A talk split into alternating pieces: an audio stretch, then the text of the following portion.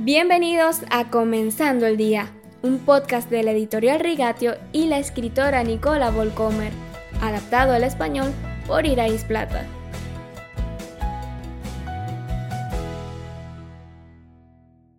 Bienvenidos de nuevo a Comenzando el Día. Yo soy maestra en una escuela primaria. A mis alumnos de quinto grado no les faltaron respuestas cuando les pregunté ¿Qué significa la Pascua para ellos? Contestaron, Jesús murió por nosotros o Jesús cargó el pecado del mundo. No parecían demasiado conmovidos. Eran respuestas aprendidas de la Biblia para niños. ¿Cómo acercas todo este evento a alguien? A mi corazón, al corazón de los demás. Me pregunté por enésima vez en la vida. Al día siguiente llegué tarde a clases había habido una discusión y los niños estaban agitados en el aula. Me miraste mal, tú me miraste mal al principio, Simón me empujó, Steven dijo una mala palabra, pero porque Max lo insultó. Un rato después conseguí llevar la clase al orden. No es gracioso, les dije, que siempre es la culpa de otra persona. En los últimos minutos, ¿quién de ustedes ha tenido el coraje de decir fui yo? Yo insulté, provoqué, empujé, miré mal. Es extraño, ¿verdad?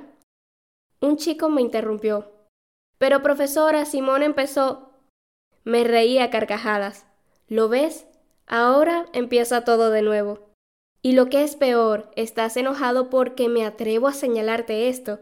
Ninguno de ustedes se da cuenta por sí mismos de que no siempre todo es culpa de los demás.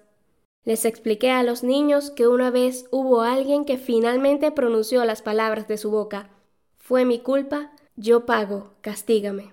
Al que no cometió pecado alguno, por nosotros Dios lo trató como pecador, para que en él recibiéramos la justicia de Dios. Segunda de Corintios capítulo 5 versículo 21.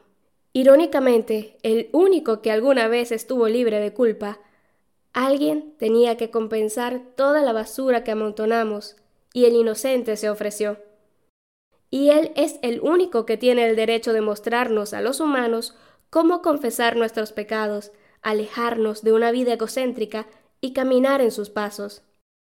Algunos estudiantes bostezaron, miraron el reloj y sonó la campana para el descanso. No sé si la clase entendió algo, pero se sembró una pequeña semilla. Y yo entendí, y surgieron en mí sentimientos de gratitud, que deseo que surjan más a menudo.